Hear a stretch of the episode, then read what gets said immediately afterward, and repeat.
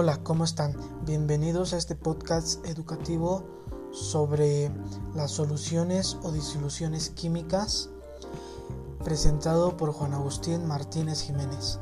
Bueno, las soluciones o disoluciones químicas son una mezcla homogénea o una fase que contiene dos o más tipos de sustancias denominadas soluto y disolvente que se mezclan en porciones variables, sin en cambio alguno en su proporción, es decir, no existe reacción química.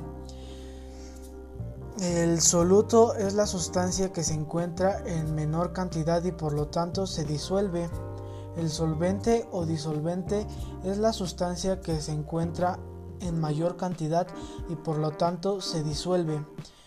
Uno de los ejemplos más claros sería el refresco, que su solvente sería hidrógeno 2 y oxígeno y su soluto sería azúcar con cobalto a la 2.